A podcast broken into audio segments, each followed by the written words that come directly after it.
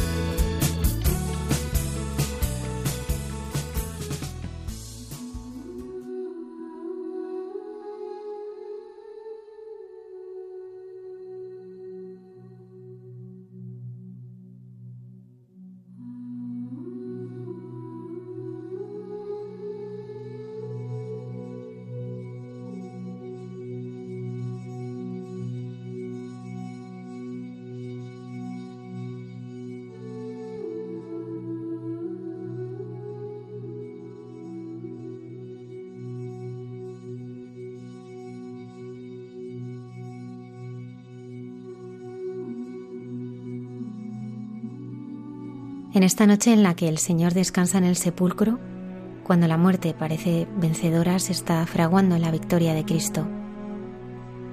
Como le sucedió a nuestra invitada, a la que un anuncio de muerte le abrió las puertas a una vida plena. En un momento en que su vida se tambaleaba, llegó la fatal noticia, un cáncer del que no podía ser tratada. Cuando todo parecía acabar, para Eva Fernández fue el comienzo de una nueva vida en la que Jesucristo es el protagonista. En él ha encontrado la fuerza para luchar y descubrir la verdadera libertad. Buenas noches y bienvenidos una madrugada del viernes más a nuestro programa. Saludamos a todo nuestro equipo y especialmente a Antonio Escribano que lo hace posible desde el control de sonido. Comenzamos.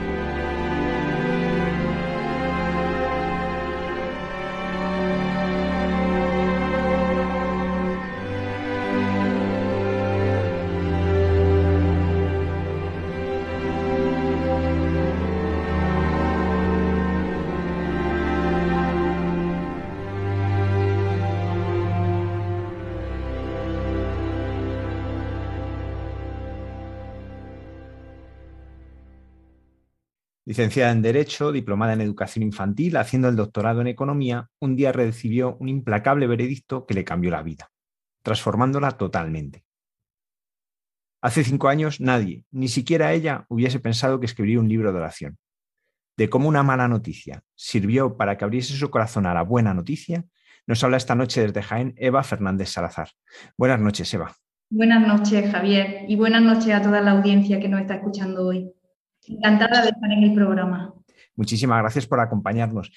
Yo primero te preguntaría, ya en 2017 es el cambio en tu vida, pero ¿cómo eras antes de 2017? Pues antes del 2017 era una persona que pensaba que, todo dependía de ella, mm, es decir, que todo en lo que yo ponía mi esfuerzo eh, se conseguía según mi fuerza.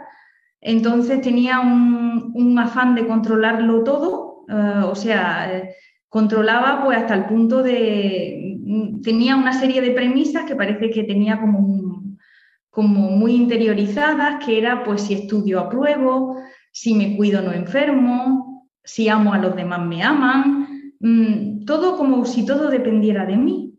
Y, y además en ese periodo de la vida, de antes del 2017, precisamente me estaba reinventando en todos los sentidos, porque el pilar de mi vida, que era mi familia, se había roto. Y, claro, tenía una lucha por, salir adelante, tengo un niño pequeño y, estaba en ese proceso de, de luchar, pero también un poco triste, porque veía que por más empeño que yo ponía en todo, pues las cosas se me iban derrumbando. Y, cuando vino la enfermedad me, me pilló con todo derrumbado. ¿Cómo era tu relación con Dios antes de este encuentro que vas a tener a raíz de, tu enfermedad? Pues mi relación con Dios era una relación muy cómoda, porque la vida no me había puesto eh, a prueba.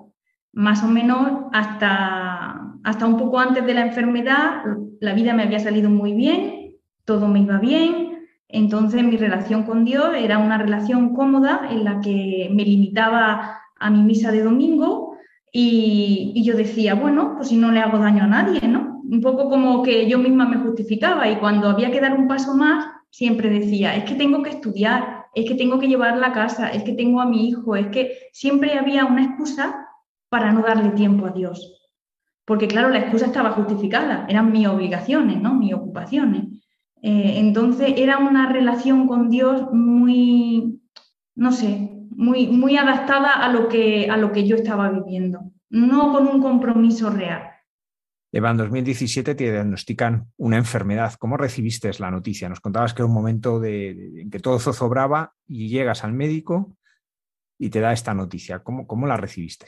Pues la recibí muy mal, muy mal. Y además con, con ese carácter controlador que yo tenía, pues intenté convencer al médico que, te va a sonar y te vas a reír, pero así fue, de que la máquina estaba rota. O sea, con esa seguridad de que yo no podía ponerme enferma, ¿cómo me iba a poner enferma si me cuidaba?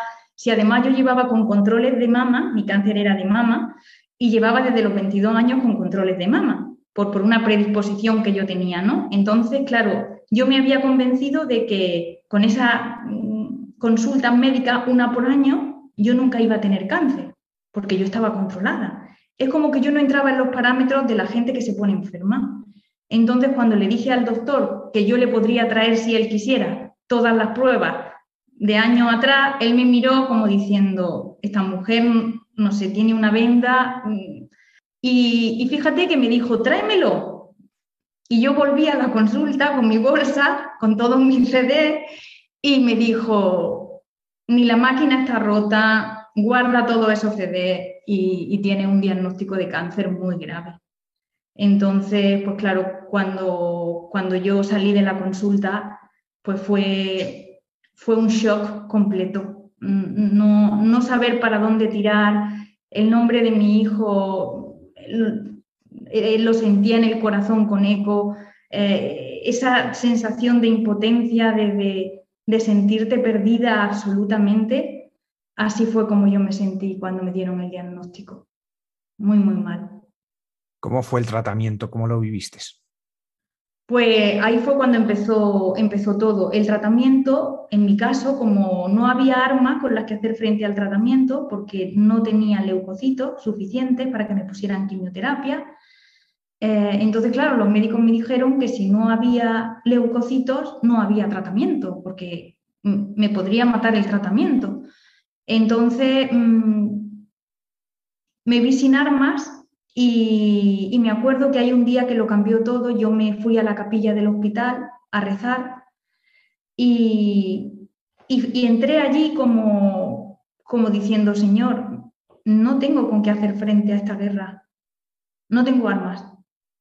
Y, ahí fue cuando descubrí que, mis armas iban a ser su palabra y la Eucaristía. Le miré a él y me miró él tan fijamente que me desarmó. Me desarmó. Ahí por un momento descubrí toda mi miseria, toda mi pequeñez, toda mi absoluta impotencia y me vi como una mendiga totalmente, mendigando el amor de Dios, mendigando su misericordia, mendigando que me ayudara, porque si no me ayudaba Él, yo no iba a ser capaz. O sea, esa Eva controladora ya no estaba en esa capilla. Y, y desde ahí pude empezar a aceptar el tratamiento. Es más, era tanta fuerza la que me daba el Señor que yo no iba ni a una sesión de oncología, o sea, ni a una consulta de oncología, ni a una sesión de quimioterapia, ni a una resonancia, ni a, una gammagrafía, si no iba antes a la capilla del hospital.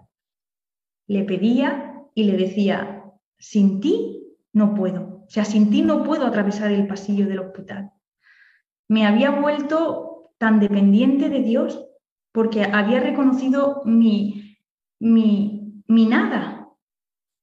Y, y cuando uno reconoce su nada y mira a Dios, la mirada de Dios te sana, te sana y te hace fuerte. Es decir, como decía San Pablo, en mi debilidad soy fuerte. Pues así es como me empezó el Señor a hacerme fuerte, yo me abandonaba en Él, Él me daba la fuerza y empezamos una lucha titánica porque eh, cuando me empezaron a poner las primeras quimioterapias, mm, yo salía en silla de ruedas, tenía una debilidad que, no, que casi ni andaba, ni comía, ni casi respiraba, muy, muy mal. Y, y como en, esa, en ese proceso yo me sentía con paz, con alegría, reforzada y, con, y con capacidad como para darme cuenta que los que estaban a mi alrededor necesitaban de Dios, necesitaban de lo que yo tenía. Y, ahí fue cuando me propuse mm, que todo lo que el Señor me daba a mí, cómo se lo hacía yo llegar a las personas que estaban conmigo en la sesión de quimioterapia, que estaban conmigo en el hospital, y porque veía que yo era una privilegiada, porque me sentía tan feliz de tener al Señor, que, todo me lo dulcificaba, que pues que, gracias a Él he podido llevar ese tratamiento mm. Y llevarlo a Él, a los demás, en este proceso. ¿Qué es lo más duro del tratamiento para ti? Lo más duro del tratamiento para mí es cómo, yo me iba viendo que, cada día me moría un poquito. Eso era lo duro. Darme cuenta de que toda esa vida que yo me había tirado 46 em, años luchando por una vida que, que de repente no era nada, porque veía mi propia debilidad, veía que cada día tenía menos fuerzas para vivir y, tenía la sensación de que, de que no había aprovechado bien mi vida, que me había equivocado, que había puesto todos los ladrillos, había construido una casa que cuando vino el viento se desplomó. Y, solo le pedí al Señor tiempo para que me dejara construir una casa sobre roca. Y sobre todo para que me dejara llevarlo a Él a los demás. Esa era, eso era lo que yo le pedía, que me dejara tiempo para, para para poder llevarlo a los demás y darlo a conocer a los demás. Eva, ¿y cómo estando tan físicamente deshecha eras capaz de llevarles a Jesús a, los demás, a tus compañeros en la quimio, a aquellos que estaban contigo en la sala de espera? Pues mira, de muchas maneras que, que ahora mismo te las cuento y, dices, pero ¿cómo es posible? Mira, eh, te voy a contar, voy a empezar por una de ellas que, que me ayudó a conocer a la comunidad parroquial con la que, desde la que te hablo, ¿no? San Pedro Poveda de Jaén. Bueno, pues te cuento. Eh, en la sala de, la capilla, eh, aparte de, de libros, de oraciones, había unas hojas con oraciones. Entonces yo siempre me llevaba algún libro para leer dentro de la quimio, porque soy bastante tozuda y siempre pensaba que no me iba a poner tan mal. Pero cuando ese líquido entraba en mis venas ya no me podía agachar ni a coger un libro de los que yo traía. Eh, entonces ese día venía conmigo mi madre y me dijo, Eva, te he cogido una oración para que la leas. Y mi respuesta fue, mamá, ya sabes que nunca puedo leer, lo intento pero no puedo. Y me dijo, bueno, guárdala. Bueno, pues la providencia quiso que ese día la máquina se estropeara. Y tardaron como cinco minutos en arreglarla. Entonces, en esos cinco minutos saqué la oración y la leí. Esa oración parece que el Señor me estaba diciendo con esa hoja de papel que yo también podía escribir para que alguien, igual que esa oración me reconfortó, me consoló a mí al entrar en la quimio, lo que el Señor me decía era que con una hoja de papel, con un testimonio de fe escrito por mí en la enfermedad, yo también podía ayudar a los que estaban allí. Entonces, verás, cuando llegué a casa, em, pues yo dije, Señor, o sea, el Señor ya sabe la facilidad que yo tengo para escribir, no me cuesta trabajo escribir. Y, entonces yo dije, desde mi cama, dije, pues voy a escribir un testimonio de fe. Y no escribí uno, escribí dos. Entonces luego le pedí a mis amigas y a mis familiares que hicieran copias y que lo dejaran por las parroquias, por la capilla del hospital, y no solo de Jaén, sino yo he vivido muchos años en Sevilla y también se llevaron a los hospitales de Sevilla. Y en principio esos testimonios iban anónimos eh, pero eran unos testimonios de fe de una persona que estaba atravesando un cáncer y que, y que eso tenía un valor porque conoce el sufrimiento para el que lo lee, que está también enfermo. Entonces, ahora verás cómo hizo el Señor las cosas para que unas amigas mías de Sevilla que, que estaban haciendo un retiro usaran esos testimonios y cuando me llamaron por teléfono me dijeron, Eva, los testimonios que nos mandaste han conseguido muchísimas conversiones en el, en el retiro. Y yo dije, el Señor lo ha hecho posible porque yo solo he escrito, pero Él es el que ha tocado el corazón de esas personas. Y luego, fíjate, cuando a mí me traían la comunión a casa, con las primeras quimioterapias yo ya casi no podía salir, solo salía al hospital. Pero cuando mejoré, Em, me acerqué a esta comunidad y porque el párroco que me traía la comunión a casa me dijo que este servicio me lo debían de dar en la parroquia más cerquita de mi casa. Entonces yo le dije, vale, cuando pueda andar yo iré a la parroquia que tengo más cerca. Y entonces así fue como conocí al padre Julio Segurado, que es de la parroquia de San Pedro Poveda de Jaén. El día que lo conocí yo iba con un pañuelo, no pesaría ni 40 kilos, y, iba con mis testimonios. Y le dije, me presenté y le dije que si se podían quedar allí, en la capilla. A él le llamó mucho la atención y me dijo, después yo de pedirle confesar, me dijo, mira Eva, no te preocupes, déjamelos a mí, que, que yo los voy a mandar por internet. Es decir, no hace falta que me los traigas en papel, tú mándamelos a mi correo electrónico. Se los mandé y, y ahora verás lo que pasó yo venía un, día de, una sesión de quimioterapia y estaba muy, muy mal. Y estaba en la cama. Cogí la tablet y, me metí en una página que no era ni siquiera la de la parroquia. Era la de un comedor social que hay aquí en, Jaén, em, que da comidas a, la gente que no, que no tiene recursos o a muchos inmigrantes que vienen aquí por el tema del aceite de recoger aceituna pero vi que, ponía a San Pedro Poveda le gusta. Entonces le di porque dije, esta es la parroquia a la que yo he ido. Y cuando le di, apareció delante de mí los dos testimonios con una mano así cogida, las dos manos cogidas, un lazo rosa y unas palabras del padre Julio Segurado que decían, hoy me encontré a una, a una persona joven con cáncer de mama y me ha dado estos testimonios. Se llama Eva, y a partir de ahora es miembro de nuestra comunidad parroquial. En ese momento yo vi que por el chat la gente empezaba a escribir y, dando gracias por haber sido valiente de escribir esos testimonios, porque estaban ayudando a otros familiares suyos que tenían cáncer. Y con todo esto lo que te quiero decir es que yo solo escribí dos hojas de papel y cuando fui el domingo a esa comunidad parroquial, me recibieron abrazándome y todos me querían ofrecer su ayuda. Es como que el Señor me regalaba el ciento por uno.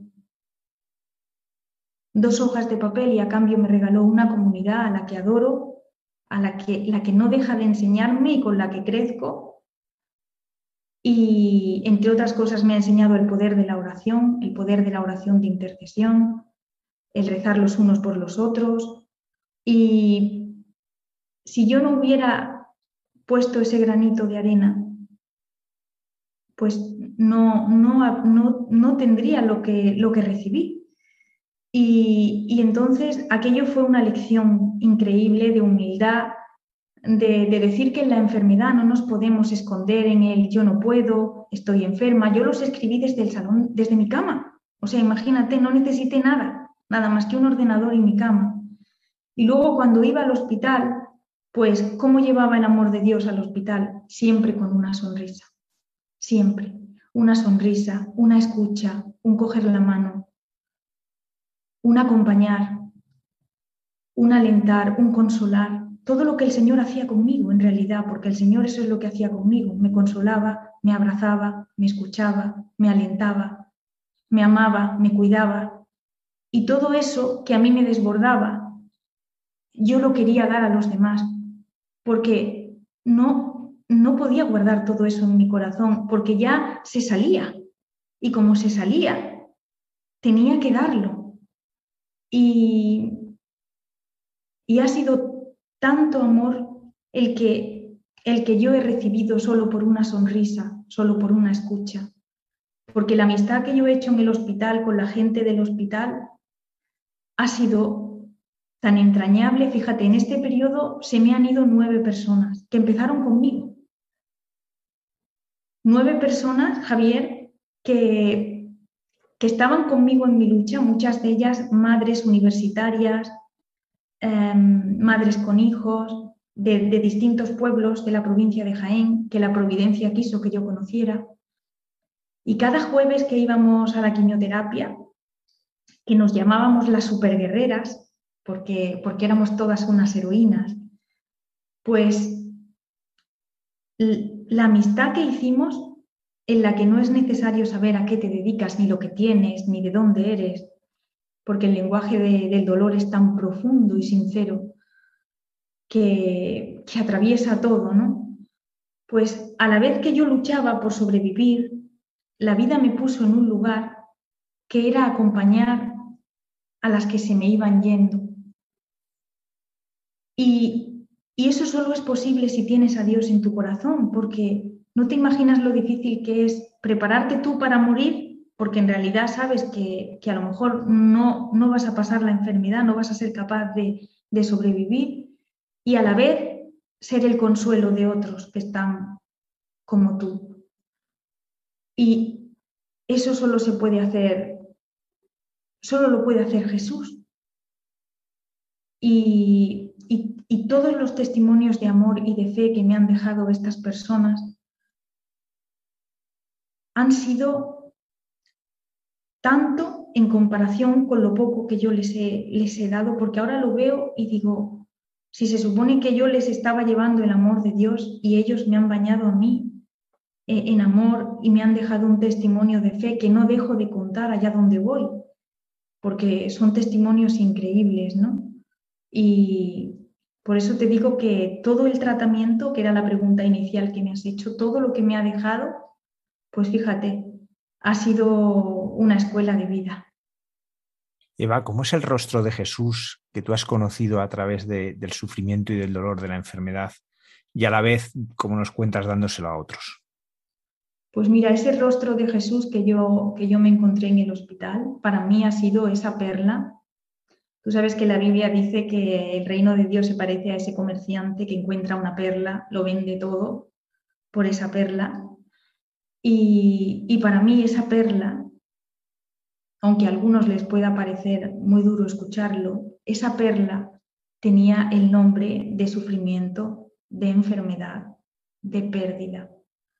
Porque en esa perla yo he encontrado, he encontrado como mi, proyecto de salvación, el, plan de salvación que tenía el Señor pensado para mí y, también la manera de, ir a la santidad, porque todos estamos obligados, obligados no, el Señor nos manda a todos ser santos. ¿Y cómo, y cómo podemos ser santos en la vida ordinaria? Amando nuestra cruz.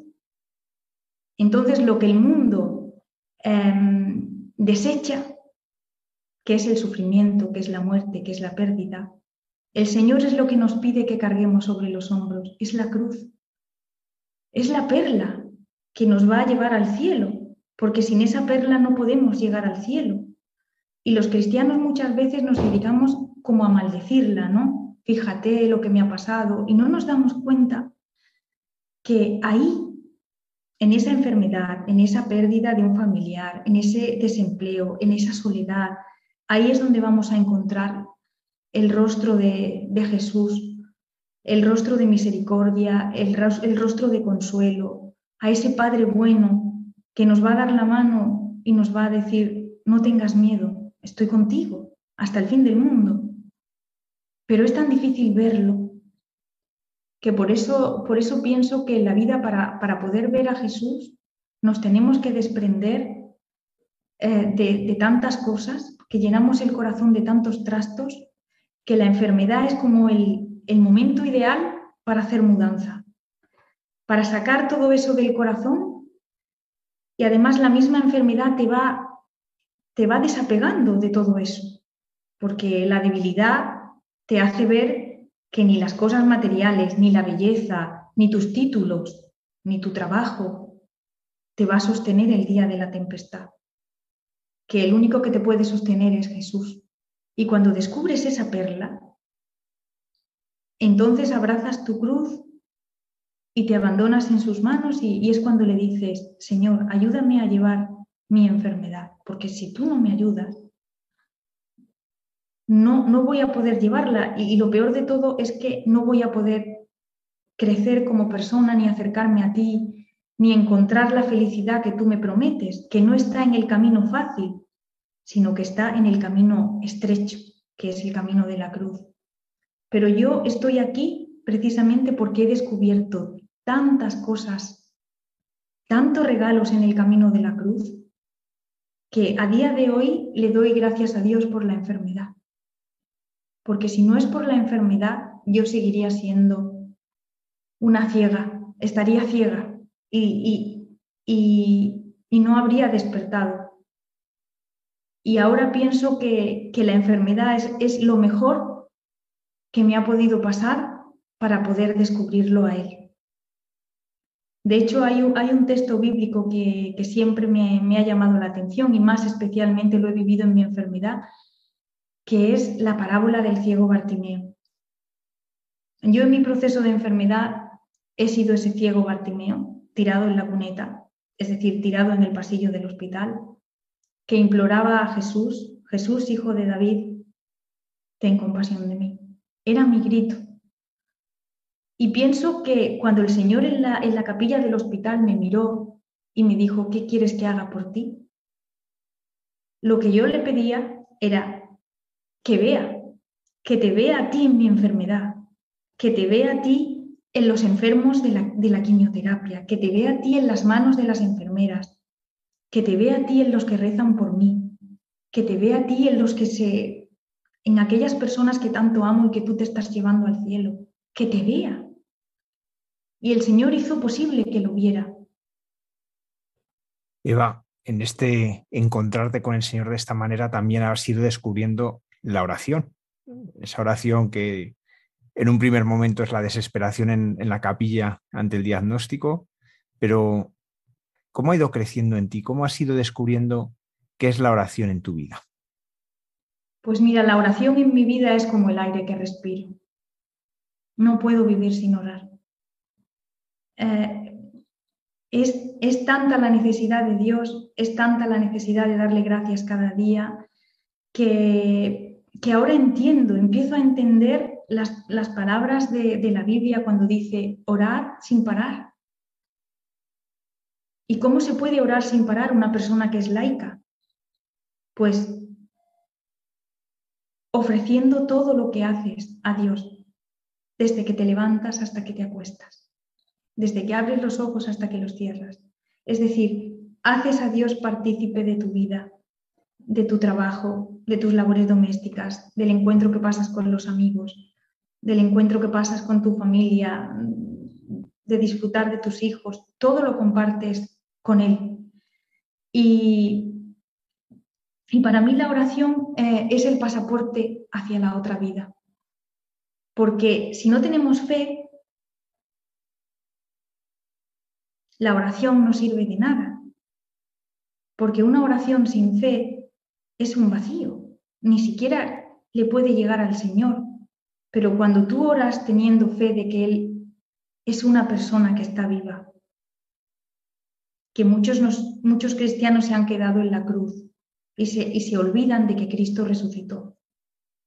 Y que está vivo.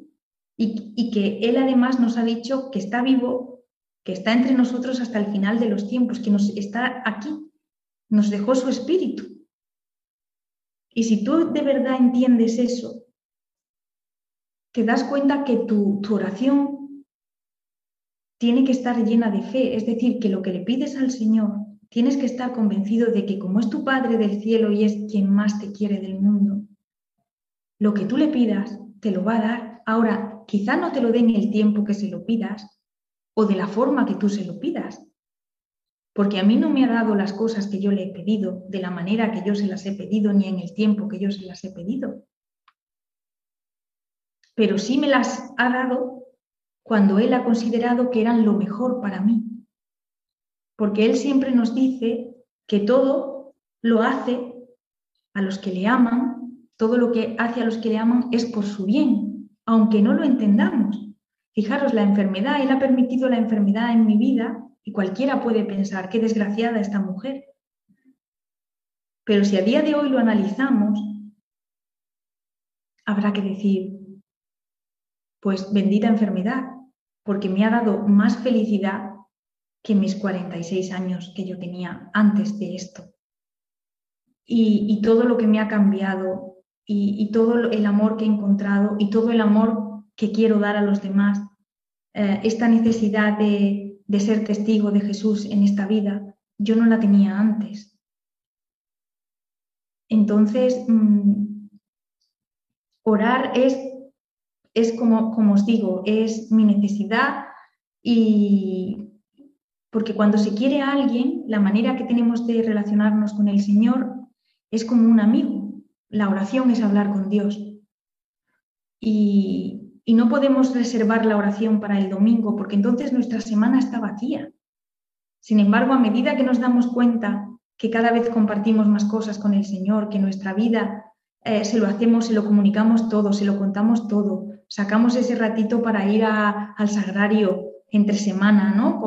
como felices y contentos de que, de que estamos deseando contarle a él las cosas y, o en casa, buscar ese ratito en casa, ¿no? Para leer su palabra de Dios, la, la palabra de Dios que es, es como nuestra, nuestra luz eh, en este camino, por lo menos para mí lo ha sido y lo sigue siendo.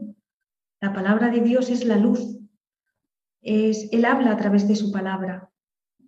Entonces, la necesidad de leer la palabra de Dios, de querer entenderla, de, querer conocerlo más a Él, eh, pues en mi vida es una necesidad, eh, es una necesidad vital.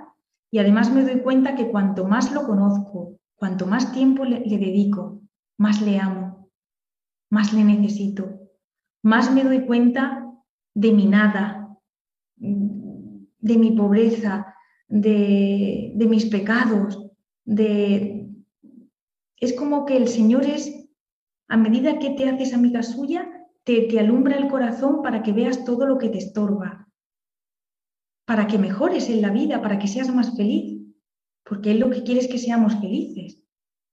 Y aunque los medios en los que vamos a conseguir ser felices a veces nos, nos den miedo, porque la enfermedad da miedo, pero si sabes vivirla, y sabes em, verla con los ojos de la fe, es un regalo de Dios. Eva, prácticamente pasaste de ir muy esporádicamente a misa a recibir la Eucaristía en casa. ¿Qué es para ti vivir la Eucaristía?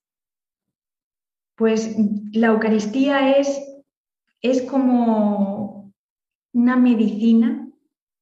Para mí ha sido más grande que la medicina que me han dado para, para el cáncer. Porque con la medicina que me daban para el cáncer, es decir, la quimioterapia, la radioterapia, la inmunoterapia, porque es que me lo han aplicado todo, con eso yo me sentía morir.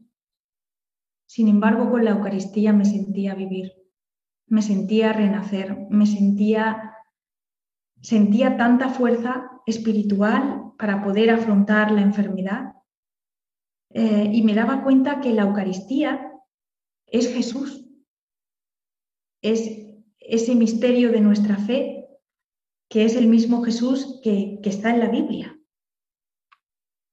Y, y si lo piensas, dices, si tengo a Jesús dentro de mi corazón, y de verdad, no lo digo de palabras, sino que lo vivo con mi corazón, es que todo cambia. Todo cambia porque Él hace posible que tú seas capaz de atravesar la, la tempestad sobre las aguas, que puedas caminar sobre las aguas de la tempestad, llámese enfermedad, llámese soledad, llámese pérdida. Para todos los que nos están escuchando hoy, que cada uno tendrá tendrá un camino distinto quizás al que yo estoy relatando, pero que, lo que yo estoy contando seguramente lo, está entendiendo, porque desde, desde el problema que esté atravesando, si se abandona uno en Dios y realmente cree que Jesús está en la Eucaristía, no solamente va a ir los domingos a buscarlo, porque fíjate, yo antes iba los domingos a buscarlo, ahora voy todos los días a buscarlo. ¿Y por qué voy todos los días a buscar la Eucaristía? Porque me he dado cuenta que Jesús de Nazaret está ahí y que Él ha dicho que quien come su cuerpo y bebe su sangre permanece en Él. Y quiere decir que si permanecemos en Jesús y Jesús en nosotros, todo lo que la vida nos, nos, nos vaya preparando, vamos a ser capaces de atravesarlo, porque lo que yo me he dado cuenta es que Jesús no viene a cambiar tus circunstancias, sino viene a ayudarte a atravesarlas. Porque Él no nos prometió un camino sin cruz. Él nos dijo que quien quisiera seguirle tomara su cruz y le siguiera.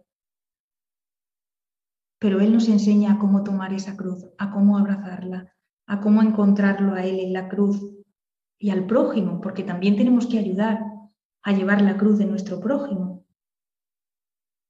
Entonces, he pasado de, buscar a Jesús los domingos a buscarlo todos los días porque, porque para mí es, es la fuerza, es la medicina y, y es la, como digamos, eh, el oxígeno para vivir y para respirar y para, y para poder estar en el mundo y ser testigo suyo. Y veis cómo también ha ido cambiando tu relación con la Virgen María en la enfermedad. Eso ha sido también, la Virgen María la veía como mi madre, pero no la había interiorizado en mi corazón, fíjate.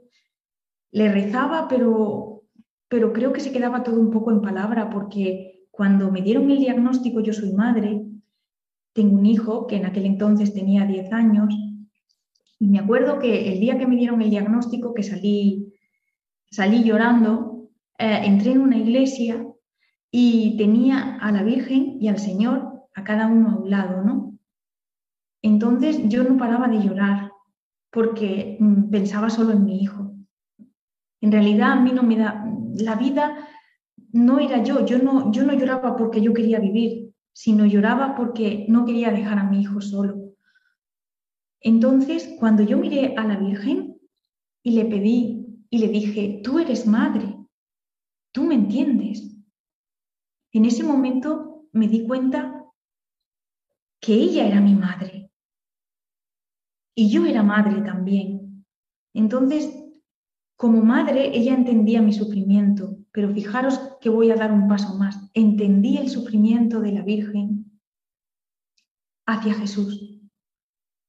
Lo entendí en el corazón, no como antes, que sí, cuando yo leía la Pasión y llegaba la Semana Santa, pues sí, yo podía pensar que la Virgen sufría. Pero como yo no estaba sufriendo por mi hijo, no llegaba tampoco a entenderlo tanto. Pero al ponerme yo en el lugar de sufrir por mi hijo, por esta enfermedad, por el miedo a, a, perderlo, entendí el miedo de la Virgen a perder a Jesús. Y lloré amargamente, porque por primera vez en mi vida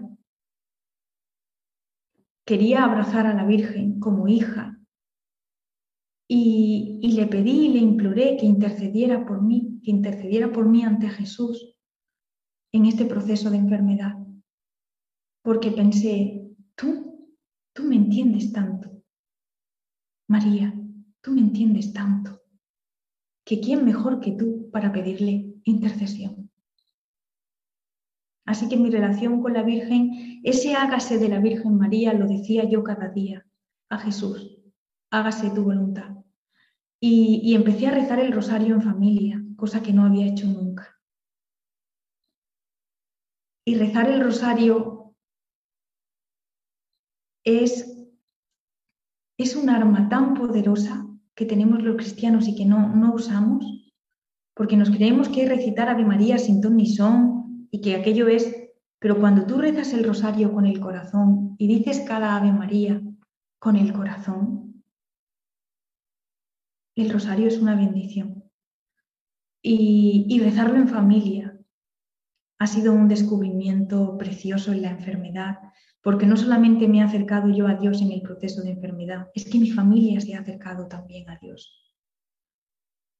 Y rezar con mi hijo, porque yo a mi hijo le expliqué que el cáncer era un monstruo y pintamos un monstruo en una cartulina con 16 patas, un rabo, una cabeza enorme, feísimo, lo más feo que pude, lo pinté todo negro y, cuando mi hijo decía, mamá, ¿dónde está ese monstruo? Y yo le decía, dentro de mí, ¿dónde? Y yo le enseñaba que estaba dentro del pecho.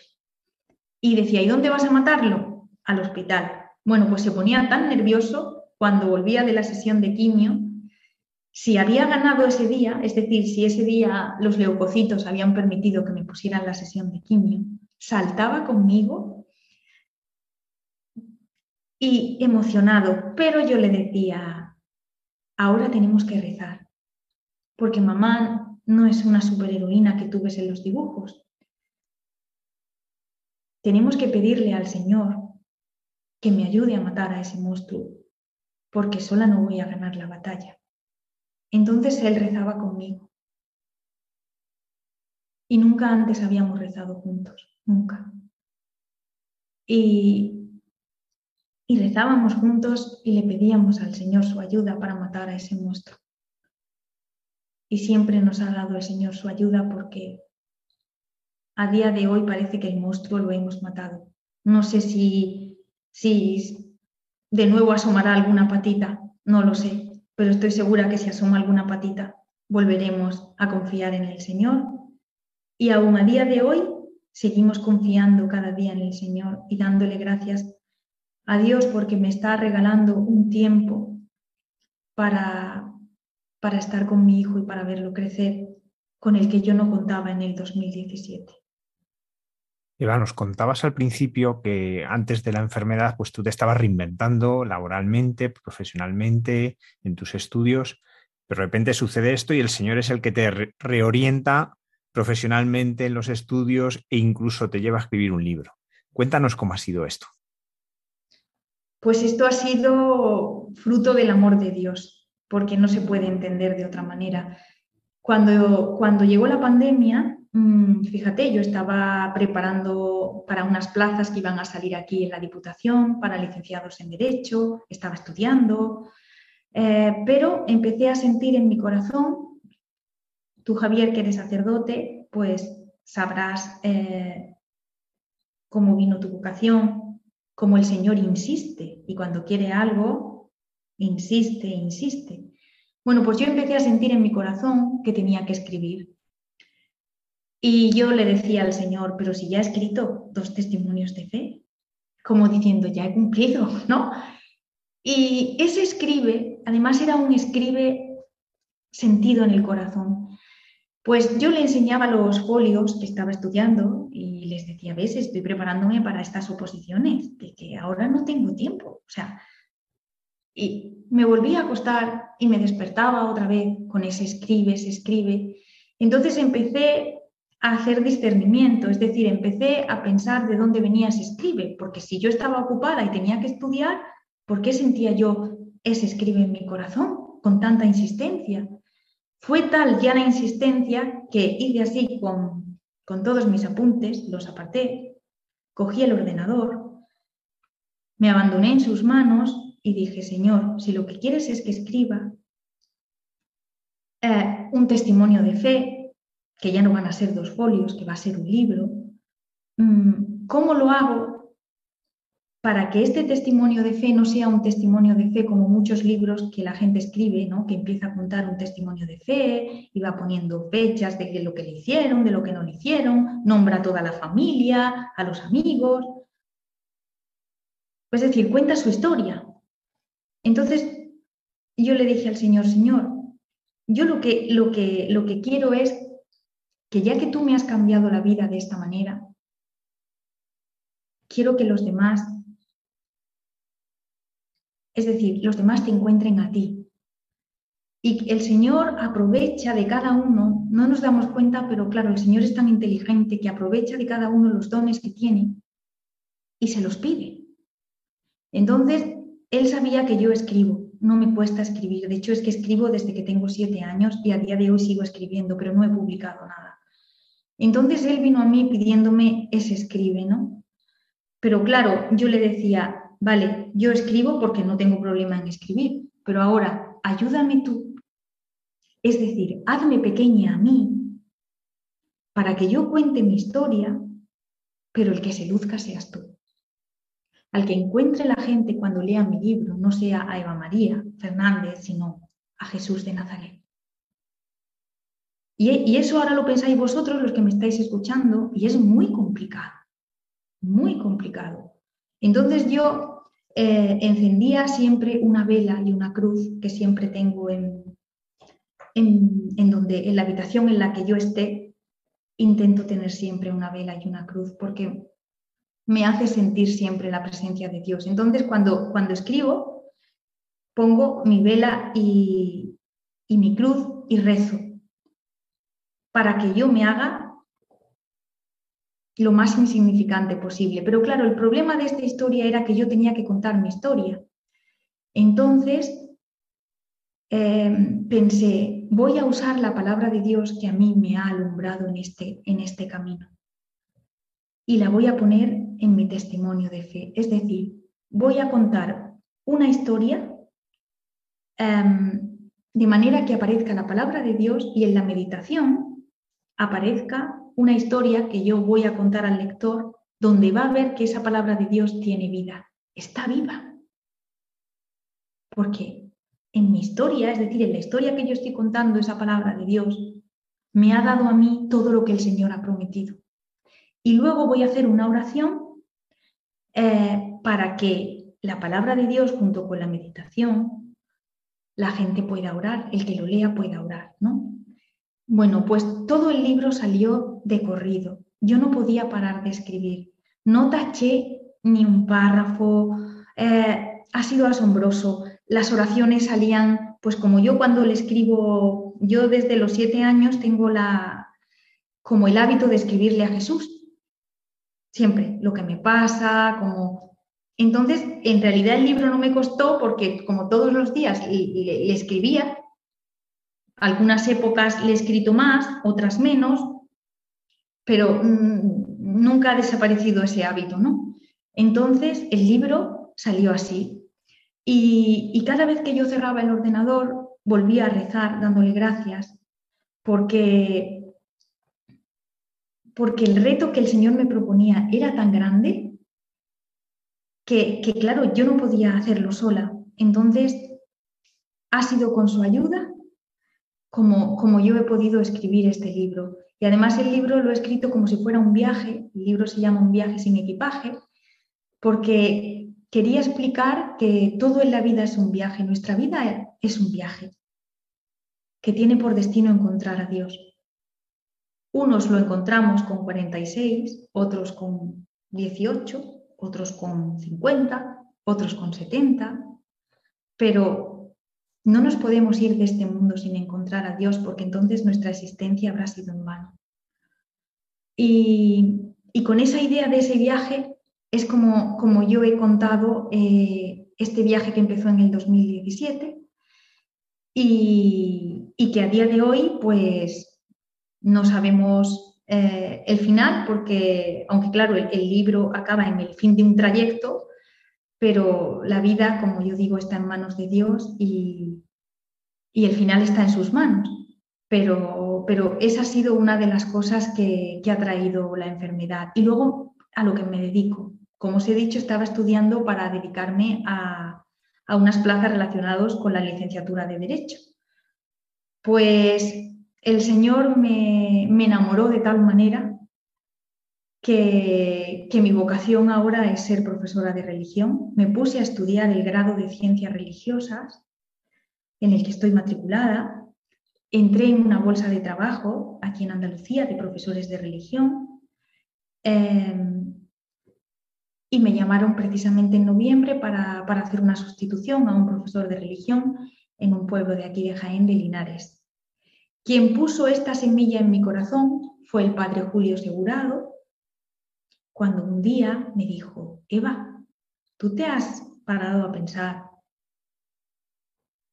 si tú podrías ser profesora de religión, si el Señor te llama por ahí? Y aquella semilla, aquella pregunta que me hizo, lo vi claro, lo vi claro, porque dije, sí, es otro grado que hay que estudiar, es que a estas alturas de la vida, es, pero es que no os imagináis cuando yo estoy delante de mis alumnos de secundaria, soy la persona más feliz del mundo, porque creer en lo que dices, enseñar el mensaje de la buena noticia, enseñar el mensaje de Jesús, cuando lo crees, es que cambia completamente. A esos alumnos que están recibiendo este mensaje de una persona que se lo cree, de una persona que tiene fe, pues es, es algo precioso porque, porque precisamente lo que, lo, lo que falta en muchos profesores es la fe. Y cuando uno tiene fe en lo que está predicando, en lo que está enseñando, y lo vive y da testimonio de fe con su propia vida, al que te está escuchando, lo, dejas, mm, le despiertas el corazón. Por eso entiendo que Jesucristo nos llame a todos a ser testigos de Él. Es decir, a que demos testimonio con nuestra vida. Yo solamente no quería darlo con la vida personal, también quería darlo con la vida profesional, porque me ha llenado tanto el Señor que, que, que hoy por hoy, dando clases de religión, soy, soy muy feliz. Eva, una de las cosas que me llama la atención de, del título del libro es esto de sin equipaje, porque ha habido veces que hay títulos ligero de equipaje, cosas así, pero un viaje sin equipaje, ¿por qué?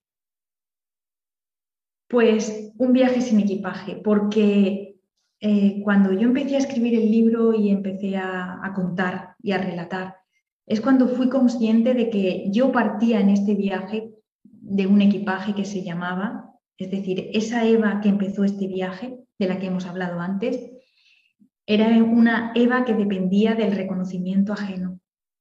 Es decir, que mi valor no me lo daba yo, me lo daba los demás.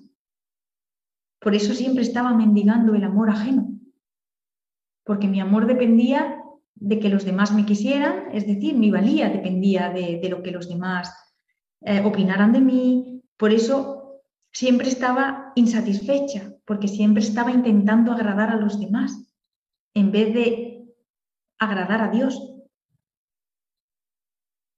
Luego era una persona que, que siempre entendía el amor como, como, como, un sistema de recompensas, ¿no? Yo te ayudo y a cambio tú me ayudas. Yo te llamo y a cambio tú me llamas.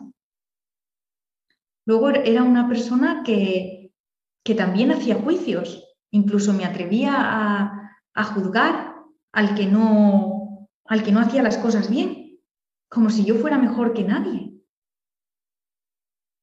Luego dependía de las cosas materiales. Y, y todo ese equipaje, cuando he acabado, no es que haya acabado, sino cuando me, he bajado en esta parada, en la última parada del tren, no estaba conmigo. Es decir, ese equipaje se había ido tirando por la ventanilla de, este trayecto, ¿no? Eh, a medida que me he ido acercando más a Dios, a medida que el Señor me ha hecho más humilde, que me ha cambiado el corazón de piedra por un corazón de carne, que me ha hecho más humana, que me ha hecho reconocer que mi valor está en ser hija de Dios. Ahí está mi dignidad, no en lo que los demás opinen, no en cómo me vaya la vida, va a depender, eh, va a cambiar o no mi valía, sino que mi valía me la ha dado el Señor haciéndome hija suya y muriendo en la cruz por, por todo este equipaje, porque ahora he descubierto que el Señor ha muerto en la cruz por mi equipaje, que me tenía esclavizada. Y también ha muerto en la cruz por el equipaje de cada uno de los oyentes que nos está escuchando esta noche. Porque todo ese equipaje era un yugo, era, era, eran apegos, apegos y apegos, y ahora sin embargo soy la persona más libre.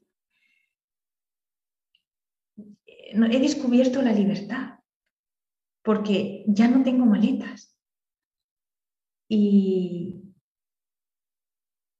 y ahora no, no las necesito. Y ojalá que no me vuelva a pegar a ellas, porque estoy vigilando con cien ojos. Eva, en un mundo que da la espalda al dolor, que huye del dolor, tú sin embargo en el dolor es cuando tienes este encuentro tan personal con el Señor. ¿Por qué crees que el mundo huye del dolor? ¿Y tú qué le dirías a aquellas personas, algunas te están escuchando ahora mismo, que, sufren, que no le ven sentido a su sufrimiento, a su dolor? Pues a ver, primero, el mundo huye del dolor, efectivamente. Vivimos en un mundo que, si os dais cuenta, esconde la muerte, esconde la enfermedad, esconde el sufrimiento. Muy poca gente sincera te dice realmente cómo se siente, cómo está, y además nos hemos inventado, como yo digo, una tecnología para poner todo el día caritas felices, fotos felices. Y, todo es tal farsa que, hay tan pocas personas sinceras de verdad. Porque parece que para, para sobrevivir tenemos que cubrirnos las espaldas. Y cuando uno está en ese mundo que es como una rueda de hámster, como yo digo, estamos todos ahí en esa rueda, corriendo todo el día, preocupaciones, retos, poniendo caritas felices, estresados. Eso es que no nos lleva a ningún sitio, todo lo contrario. ¿Eso a qué nos lleva? ¿A que seamos el país con más altas tasas de suicidio? Ahí está la felicidad. Nadie puede envejecer porque, porque la arruga es fea. Nadie puede enfermar porque los enfermos eutanasia. Nadie, la muerte, la muerte, los tanatorios. ¿Cómo son nuestros cementerios? Son feos, feos no, lo siguiente. Son tan feos que nadie va a, ver a, visitar a, sus parientes porque son nichos unos encima de otros. Y, es como que quieren que, que, vean los muertos allí, que ya, venga, alejados del centro de la ciudad y que no nos molesten y que ya no nos acordamos. No sé si me estoy explicando. Todo eso es como que afea. Y, y hay que estar eternamente jóvenes, eternamente guapos y eternamente exitosos. Ni el fracaso ni la soledad son aceptadas por esta sociedad. Entonces, si tenemos un mundo así,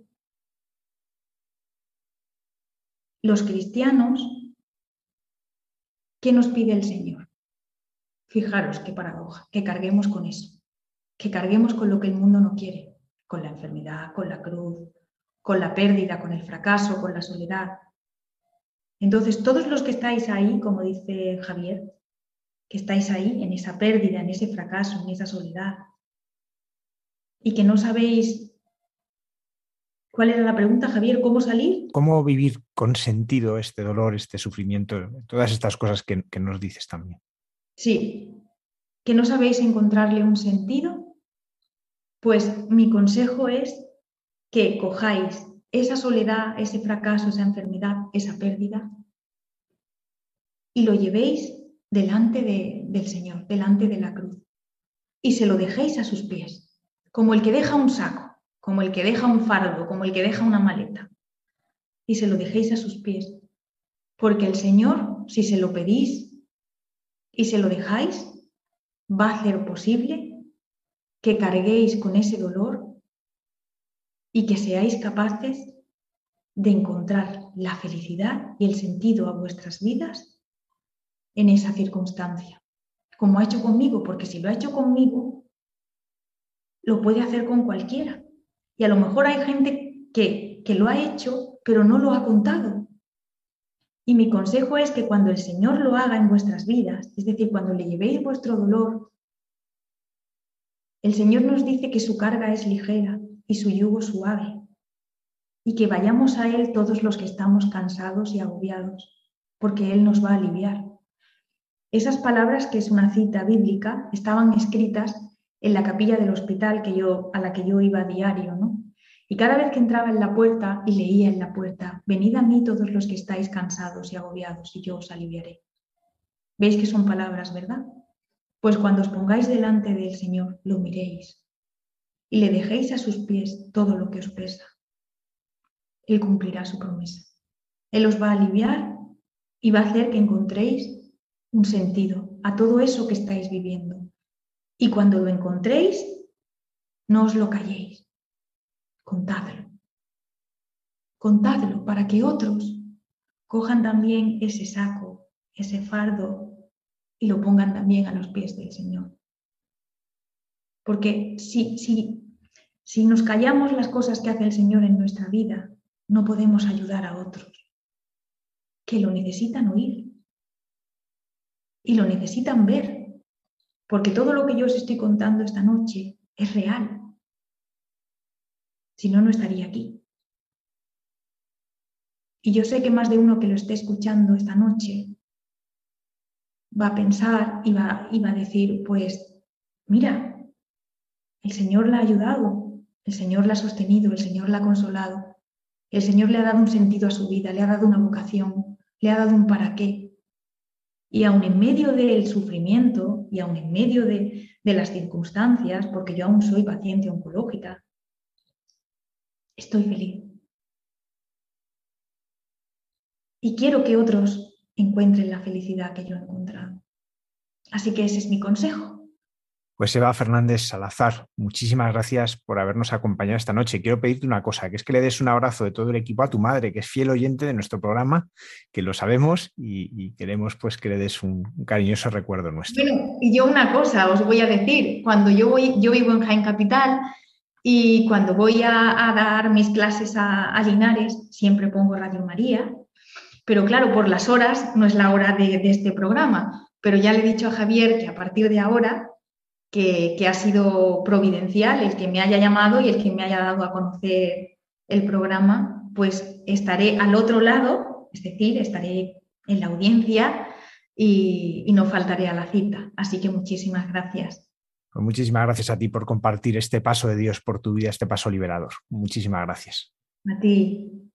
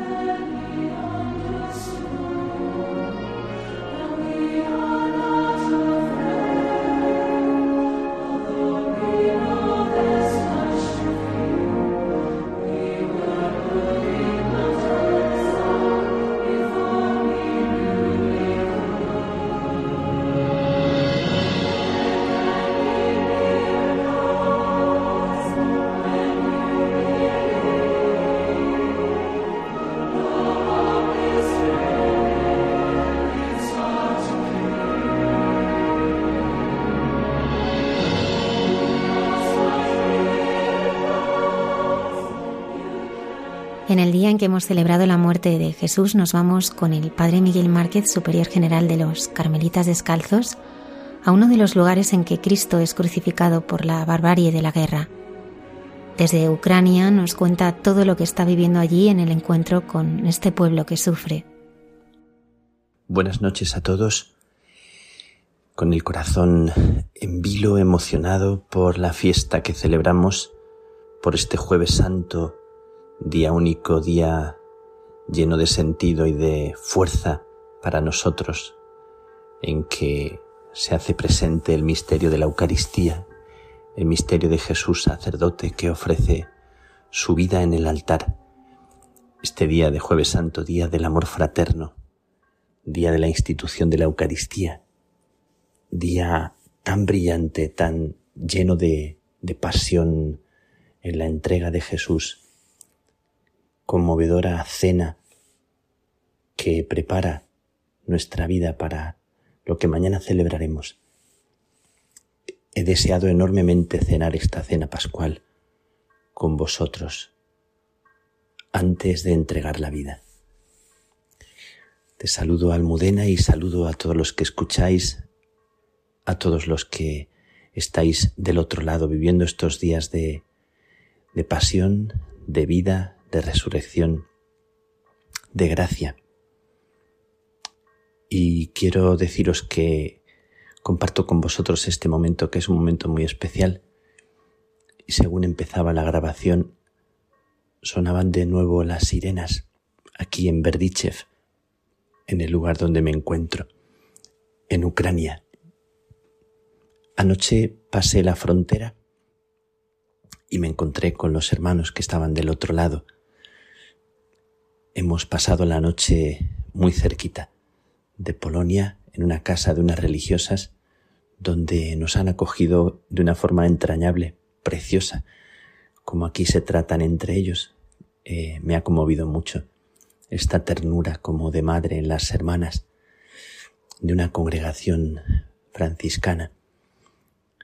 Y he llegado después de siete horas esquivando baches de una carretera y sorteando barricadas y puestos de control eh, a la ciudad de Berdichev, donde está la patrona de los católicos de Ucrania. He venido a postrarme a los pies de, de esta Virgen tan bonita que es un icono que sostiene al Hijo y tiene en sus manos el escapulario. Y he venido a pedirle que cuide de este pueblo, que cuide de mis hermanos, que cuide de las personas que habitan y pisan esta tierra herida y machacada en estos días por una guerra siempre absurda, siempre inútil, siempre cruel. Estoy aquí, os lo digo con, con emoción, os lo digo sin miedo, pero sí con el corazón en vilo. Y estoy con mis, con mis hermanos, con los que he querido venir a pasar estos días de Semana Santa, en un salto que puede parecer arriesgado, pero que es un salto que sentía la obligación, la necesidad imperiosa de hacer. Y después de la aventura de pasar la frontera, eh, atravesando una infinidad de puestos de ONGs y asociaciones internacionales que del otro lado de Polonia esperan a los refugiados que, que tratan de pasar la frontera para darles todo tipo de cosas, de alimentos, de agua, de... Me ha conmovido todas esas ONGs y un grupo de españoles que, que topé en un momento determinado y a los que pregunté de qué ONG eran y me dijeron que no, que, que estaban allí porque habían querido venir a ayudar a la gente. Y me pedían que si podíamos celebrar los oficios allá. Yo les dije que me venía, que me venía a Ucrania, que no me quedaba por allí. Y les indiqué con quién podían hablar. Me han conmovido estas personas voluntarias que están así, desinteresadamente en ese puesto esperando a la gente. Hemos pasado la frontera con Pavel, uno de los hermanos de, de Berdichev que estaba de este otro lado hemos pasado sin dificultad, sin grande dificultad y hemos encontrado al otro lado multitud de, ucranianos que tratan de pasar al lado de Polonia. Niños, madres y, y padres, abuelos, que conmovía mirarlos y verlos. Después hemos llegado a la casita donde nos han hospedado las hermanas y esta mañana tempranito eh, hemos salido para Berdichev. Hemos atravesado esa carretera, durante siete horas hemos, hemos cruzado una parte importante de Ucrania y hemos llegado a este lugar en el que estoy ahora, a un convento precioso donde me han recibido los hermanos con mucha alegría. Tienen una alegría que me recuerda mucho a la alegría hispana, a la alegría de, bueno, los españoles, los latinos, los... y tanta gente que tiene una alegría espontánea y, y que abraza y que sonríe y que se alegra y que festeja y que con sentido del humor también teresiano y también tan cristiano, podríamos decir, me han recibido. Me he sentido muy, muy acogido. He ido a rezarle a la Virgen y hemos pasado aquí el día. He celebrado, tal vez, eh, de las veces que he celebrado con más emoción, el jueves santo. He celebrado con una iglesia llena de gente que me conmovía, eh, sentía que la emoción me subía de dentro, de las entrañas y del corazón me subía hacia arriba y me tenía que, que contener. Eh, al hacer la procesión de entrada, ir pasando por la gente que a un lado y otro del pasillo nos miraban con sonrisa y con agradecimiento, a los sacerdotes en este día del sacerdocio.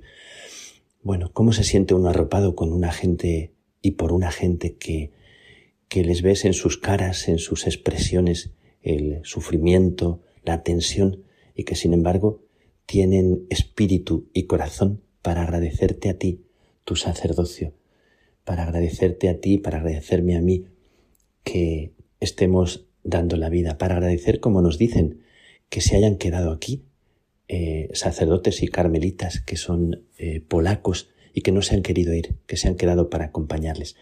Qué agradecimiento tan bonito el de la gente, eh, de esas gentes arrugadas y heridas, de los niños con esas miradas tan, tan bonitas, eh, adivinas en algunos de ellos la ausencia del Padre, que está en el frente, que está en la guerra, y celebras una misa que es más que nunca una verdadera misa, una verdadera eh, fracción del pan, celebras de una forma especial este jueves santo y no me, no me imagino otro lugar donde quisiera yo más pasar el jueves santo que aquí, con esta gente, y así se lo he dicho en la homilía. No me imagino como otro lugar del mundo donde pasar este tiempo de, de la Pascua del Señor que en este lugar. Me siento dichoso y, y agradecido su fe, su perseverancia, su oración. Les he dicho que he venido a, a reponer el armamento del pueblo ucraniano que es la oración, que es la fuerza de la fe y de la esperanza que nadie les, les debe arrebatar y he venido a animarles y a bendecirles y a dejarme bendecir por ellos. Así que os participo a todos los que me estáis escuchando de, de lo que he vivido y viviré también eh, cuando estéis escuchando este, este relato. Habremos vivido ya también la pasión del Señor. Y qué conmovedor y qué fuerte vivir la pasión del Señor en este lugar donde, donde es pasión más que nunca, como en tantos rincones del mundo donde hay pasiones y hay guerras y hay situaciones que no son publicadas y están teniendo lugar y hay muchas personas que son atravesadas por tanta injusticia, por tanta locura con la que vive nuestro mundo. Cómo despertar y cómo pedirle al Señor en estas celebraciones nuestras que, que aparte de bonitas, aparte de bellas, aparte de bien organizadas, son un grito al cielo desgarrado en el que se hace eco nuestra oración de la oración silenciosa y del grito de tantas personas. Pues eh, qué celebración tan bonita, qué cantos tan se me hacían especialmente bellos. Los monaguillos y toda la organización de la liturgia ha sido una cosa tan bonita. Y, y he dado gracias a Dios por poder estar aquí con mis hermanos. No tengo mucho que decirles. He compartido la homilía con ellos, pero he compartido una homilía eh, así, con palabras que seguramente son las palabras de siempre, de un jueves santo, que aquí suenan, suenan tan especiales, pero me sonaba todavía mucho más especial que cualquier palabra y que la liturgia, la mirada de la gente, la oración, la, la mirada fija, el recogimiento y la actitud con la que vivían todo. Y conmovido me he unido a todos ellos y a todos vosotros que me escucháis y que los que sabíais que venía, aunque no lo he dicho hasta última hora, estáis unidos de una forma muy especial, con una complicidad que se siente. Toda la gente me agradecía. Al terminar la Eucaristía, me agradecían eh, la oración de tantas personas de todo el mundo. Lo saben y lo sienten. Por eso os invito a seguir, a seguir orando. Y he estado después compartiendo con los hermanos en una en un ambiente tan fraterno, tan, tan especial, en un ambiente tan cordial, tan de alegría. Eh, me he sentido tan bien con ellos, tan, tan arropado, tan, tan en su agradecimiento yo agradecido, tan en su actitud, tan orgulloso de ellos, de su vida, de su aliento hacia las personas. Qué, qué orgullo siento de que ellos estén sosteniendo la vida de tantas personas y estén haciendo con tanta sencillez como he comprobado después al, al terminar la Eucaristía en el abrazo, en los regalos, en las flores que traían, en las felicitaciones. Todo el mundo quería abrazarnos, todo el mundo quería una foto, todo el mundo agradecía con palabras y con silencios y con miradas. Y me he juntado con mis hermanos al final del día eh, para compartir eh, una tarta que había traído una señora. Hemos compartido una tarta y un poco de limonchelo que les he traído y que el prior gustaba con, con devoción recordando sus tiempos de Italia. Y mientras estábamos en, en la recreación, en un ratito que no terminaba jamás porque ninguno quería terminar ese rato que se ha convertido en casi dos horas, casi a las diez de la noche ha sonado la sirena han abierto la ventana para que yo escuchara y me miraban eh, por si acaso tenía miedo y les he dicho que yo en su tranquilidad sentía mi propia confianza y sonaba la sirena durante unos cinco minutos y ya me han explicado que, que siempre detectan si sale algún proyectil y han dicho dónde, dónde ha caído el proyectil, bueno, la sirena que, que ellos han escuchado y a la que ya están acostumbrados. Les veía tranquilos y no como al principio de la guerra que cuando se oían las sirenas todo el mundo se escondía debajo de tierra, en, eh, debajo de tierra, en los lugares, en los búnkeres, en los sitios que están en los sótanos, lugares preparados o como aquí, donde lo tienen todo preparado para quien quiera venir a esconderse. He escuchado la sirena con ellos y he escuchado su tranquilidad mientras sonaba la sirena, eh, tratando de, de ver dónde dónde era el lugar, el objetivo que la sirena anunciaba. Em, bueno, estoy aquí y os lo digo con el corazón orgulloso de mis hermanos, orando con este pueblo, agradeciendo su agradecimiento y simplemente estando, nada más. Todos somos pobres, todos somos frágiles, todos tenemos miedo, todos temblamos ante tantas situaciones tan duras. Yo no me imagino otro lugar en el que me gustara más estar ahora mismo aquí. Y es verdad que cada uno puede estar de una forma especial si ora con el corazón. Y esto es lo que os pido. Oro con vosotros, estoy aquí, pasaré aquí estos días y, y oraremos unidos. Eh, jueves Santo, Cena del Señor, Viernes Santo, Pasión del Señor, Sábado Santo, día de silencio y día de la, de la vigilia pascual, que si Dios quiere pasaré en Kiev, en la capital, domingo de resurrección, y si Dios quiere lo pasaré con ellos y, y celebraré con ellos la vida si, si podemos, lo que Dios disponga. Estamos aquí, estamos unidos, estamos en comunión y la comunión es nuestra fuerza y es nuestra arma más fuerte. Y con todo este pueblo y con todos los pueblos que están amenazados o que están en guerra, para que el Señor nos dé la esperanza, nos dé la fuerza, la paz, la humildad y la capacidad de vivir este momento como un momento de construcción en medio de la destrucción. Gracias por estar ahí, por acompañar, porque se siente fuertemente. Caminamos, damos un paso más, ponemos nuestro miedo en las manos del Señor y queremos unirnos a Jesús, que estos días es, es como nuestro ancla, es como el corazón de nuestro corazón, estos días en los que se vive la pasión de Jesús y vivimos la pasión de tantas personas. Eh, con el soldado de aquí de Berdichev, de aquí, que ha perdido las dos piernas y al que he mencionado en la homilía, porque aun sin piernas ahora seguirá luchando y seguirá con un corazón que, que no se rinde. Eh, lo hemos recordado por tantas personas que pierden o seres queridos o pierden algo en la vida y ganan otra cosa que no imaginaban. Pues brindo con vosotros y pido al Señor que nos dé la fuerza, que nos dé conseguir eh, violentando los cielos y la tierra la paz que tanto necesitamos. Os pido que la oración sea una oración perseverante, una oración que, que haga violencia desde el corazón con humildad, pidiendo y suplicando al Señor. Gracias de corazón por estar ahí.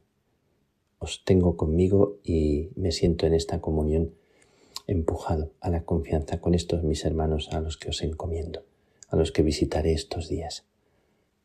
Que Dios os bendiga, que Dios nos bendiga, que Dios bendiga a todo el pueblo de Ucrania y le dé la fuerza y la paz, que venga la paz.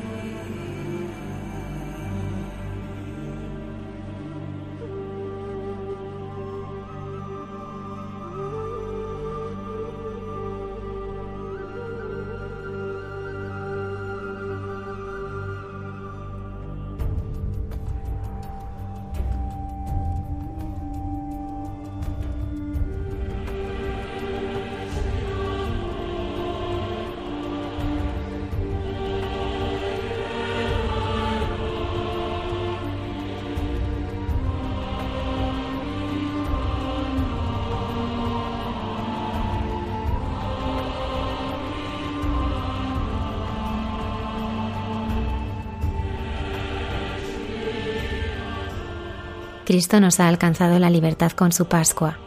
Sobre cómo era entendida esta libertad por los judíos reflexiona en Jesús en su tierra nuestra arqueóloga y biblista Cayetana Jairi Johnson. Buenas noches de paz y bien, queridos amigos de esta sección llamada Jesús en su tierra de Radio María. Y esta es una semana sumamente especial tanto para el lado judío como para el lado cristiano, puesto que en estos días en el, eh, lado hebreo eh, se comienza a celebrar la eh, Pascua judía, el Pesach, y por el lado cristiano pues tenemos la rememoración, el recuerdo y sobre todo la participación litúrgica de lo que es eh, la pasión de Jesús de Nazaret, con lo que implica de la crucifixión y especialmente la resurrección que es el centro principal, el corazón más importante del cristianismo. Eh, tanto de un lado y de otro os voy a comentar lo que realmente nutre eh, en el fondo con todo lo que hay alrededor ¿no? de liturgias, de lecturas bíblicas, de nuestras procesiones también por el lado cristiano, lo que también significa para los judíos la celebración de la Pascua.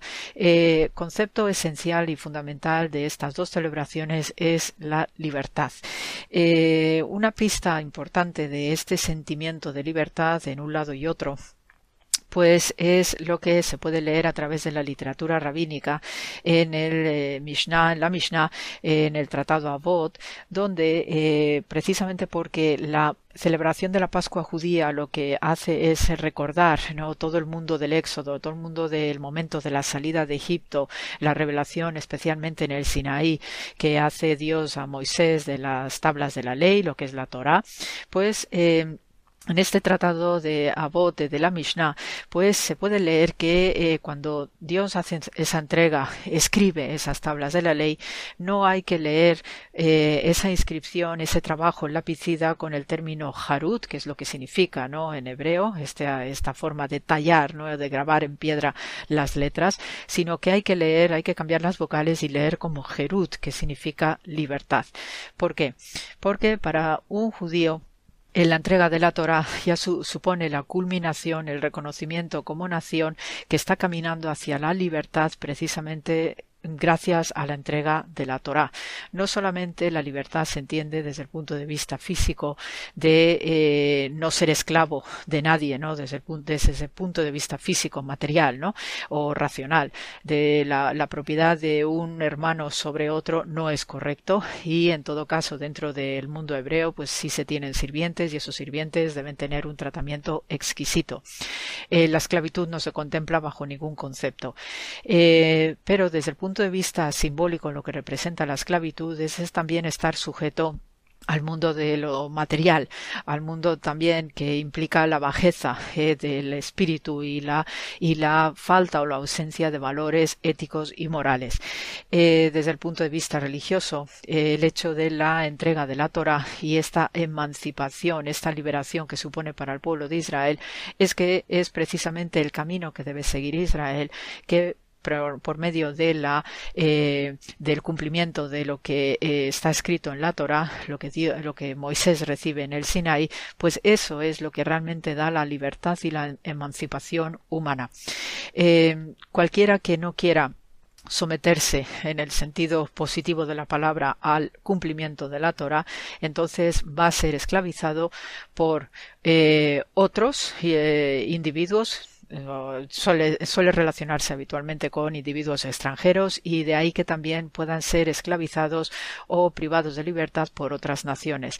Desde este punto de vista, eh, la literatura profética pues es muy rica y muy variada, ¿no? Y tremendamente fértil en hacer estas observaciones al pueblo de Israel porque precisamente por desviarse del camino de Dios, pues cayó en, el, en lo que es la deportación de Babilonia y fue sometida ¿no? a esa, digamos, esclavitud por manos o en manos de los babilonios. En este sentido, por haberse descarriado, ahí hay una metáfora preciosa que indica cuál es la obligación del pueblo de Israel para evitar este tipo de esclavitudes. También es muy importante en el relato de, y en las celebraciones que se hace de la Pascua judía, se lee la Haggadah eh, de Pascua, la Haggadah de Shel Pesach, que precisamente lo que narra es de una forma eh, entretenida incluso, pues todo lo que supuso, ¿no? La salida de Egipto, el momento de la recepción de la Torah eh, en manos de Moisés en el Sinaí y todos los mensajes y todos los comentarios que hay alrededor de este momento, ¿no? Tan especial que duró 40 años en el desierto y ojo con la gematría del 40, que también es un número muy especial, es iniciático, es también eh, el número de un cambio eh, cualitativo ¿no? en la forma de, de, ver el mundo y por ese, por este andar en el desierto, pues hay un símbolo poderosísimo de purificación además, ¿no? Entonces en este sentido el estar cuidando, el estar eh, concentrados en lo que Dios espera de ellos, pues el pueblo de Israel en estos eh, en este tiempo, ¿no? de la celebración pascual y de esta reflexión interna que también invita, ¿no? el, silencio del desierto y el estar en ese esa incertidumbre también de lo que está por venir, pues esto es lo que también nos indica que esa es la libertad profunda del espíritu que busca quitarse de todos los corsés, de todas las ataduras que supone el, mundanal ruido. Eh, por eso, en la Pascua judía, eh, la, lo que es la cena del Seder de Pesach, ¿no? se conoce así, tenemos las famosas cuatro copas que están bien también explicadas y tipificadas en la Mishnah, en el Talmud, pues estas cuatro copas tienen estos elementos precisamente de liberación, puesto que tenemos en las cuatro copas representadas estos aspectos de libertad y de redención que forma parte de la narrativa judía. En este sentido, cuando Jesús de Nazaret está realizando su última cena, pues está realizando esta cena pascual judía y por eso esa tercera copa, que es la de la redención, cobra un simbolismo añadido y específico en manos de Jesús de Nazaret porque es precisamente después de la segunda copa, que es la de la liberación, donde se produce la redención. Y entonces, en este sentido, Jesús de Nazaret, utilizando las claves culturales como buen judío que es, está dándole un simbolismo y un vigor nuevo para que el mensaje de eh, aquellos que siguen ¿no? Y, están cercanos ¿no? a lo que Dios espera de ellos a través de los mandamientos, a través de la piedad, a través de las conductas ¿no? que invitan a la santidad diaria y cotidiana, pues así es como el hombre también se siente libre y liberado.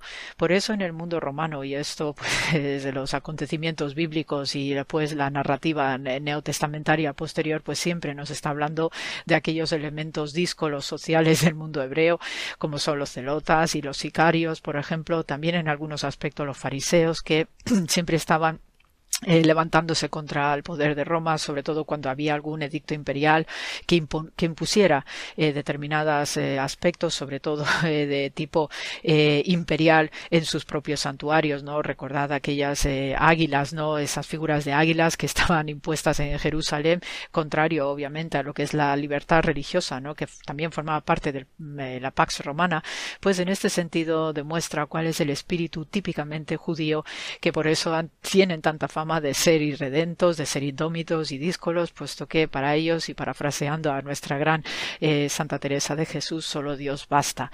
Y eso es lo que da la libertad al ser humano en el sentido global de lo que significa ser humano, desde el punto de vista físico y desde el punto de vista moral, espiritual. En este sentido, el pueblo hebreo va siempre junto la carne y el espíritu. Y por eso las acciones de Jesús de Nazaret pues tienen un significado adicional vistos desde el punto de vista judío, pero también en su experiencia más radical que va a suponer la resurrección, que es esa emancipación final, esa es la forma más radical de liberación que también nosotros viviremos en estos días de celebración de la Pascua judía que coincide con la Semana Santa cristiana todos los padecimientos que vive Jesús de Nazaret pues tienen también una lógica dentro del horror y dentro del sufrimiento no profundo que debió sentir este este Galileo tan maravilloso y tan fabuloso pero no dejaba de ser que lo que realmente le mueve a Jesús es su libertad individual porque por mucho eh, martirio y mucha tortura que sufriera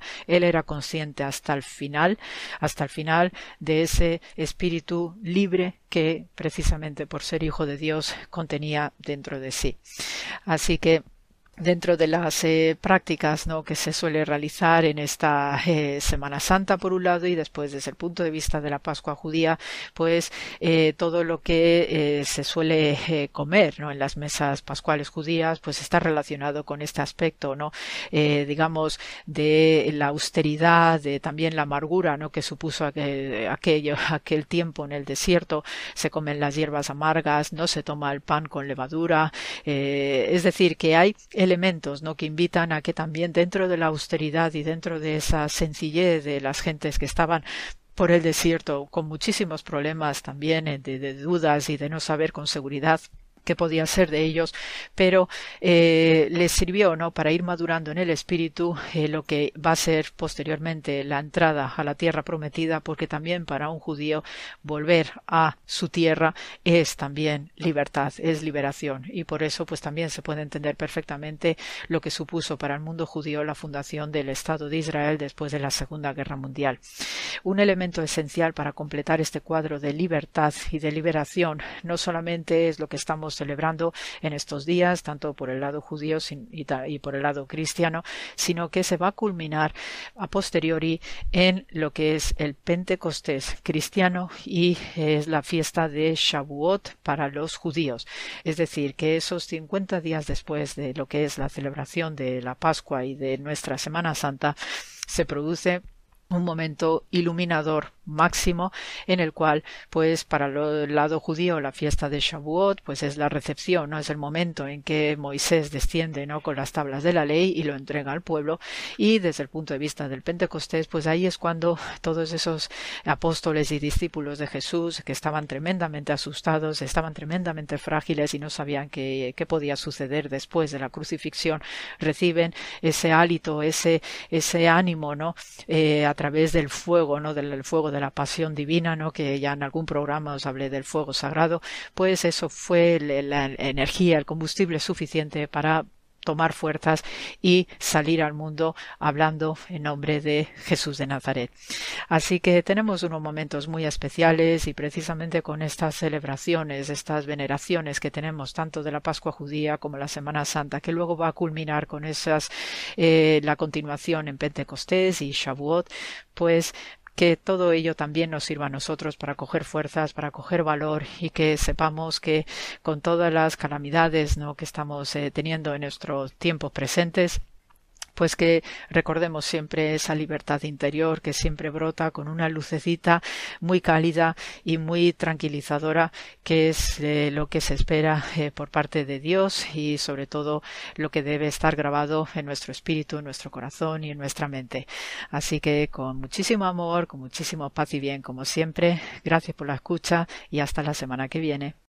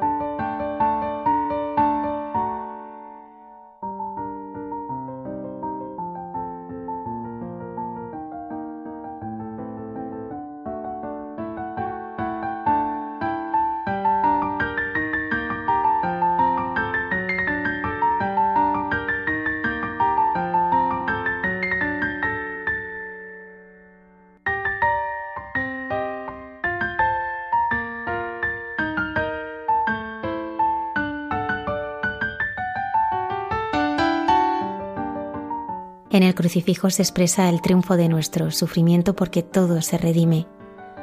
La hermana Carmen Pérez en Entre tú y yo nos ayuda con su reflexión al terminar este día en que hemos meditado la pasión y muerte de Jesús.